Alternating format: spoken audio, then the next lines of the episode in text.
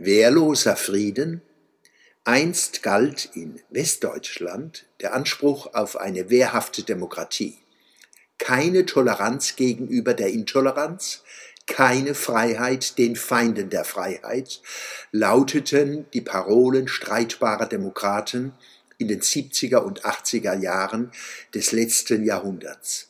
Streit wurde nicht als kleiner Bruder des Krieges, sondern als wichtiger Beitrag zur Demokratie verstanden. Sozialwissenschaftler denken bei Gesellschaften ohne Streit ohnehin an totalitäre Systeme. Hitlers Volksgemeinschaft und die Wahnwege Stalins, Maos und anderer Despoten, wo angeblich alle Widersprüche gelöst sind, bieten abschreckende Beispiele. 40 Jahre nach dem deutschen Herbst befinden sich das vereinigte Deutschland, das veruneinigte Europa und die zerrissene Welt in Gefahren, die jene der 1970er Jahre weit übersteigen.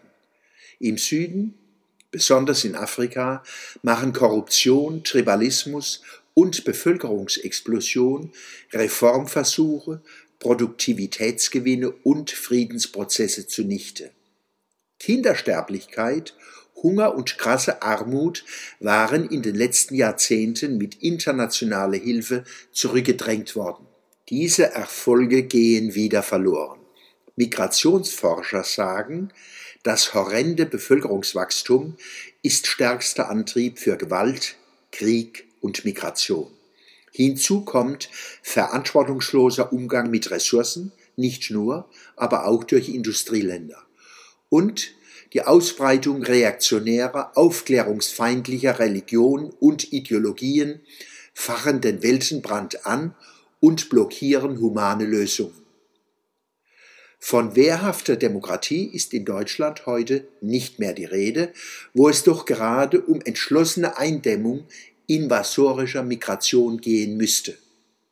Das Säuseln vieler Politiker, Kirchenführer und Leitmedien dröhnt in den Ohren aber es hat einen nachvollziehbaren Grund. Angst. Angst.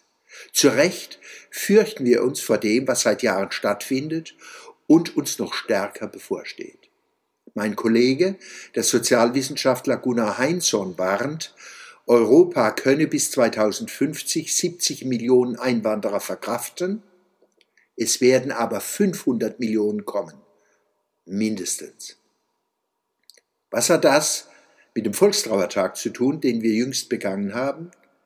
Nach dem, was ich wahrnehmen konnte, wurde, wie üblich, Friede durch Friedfertigkeit gepredigt.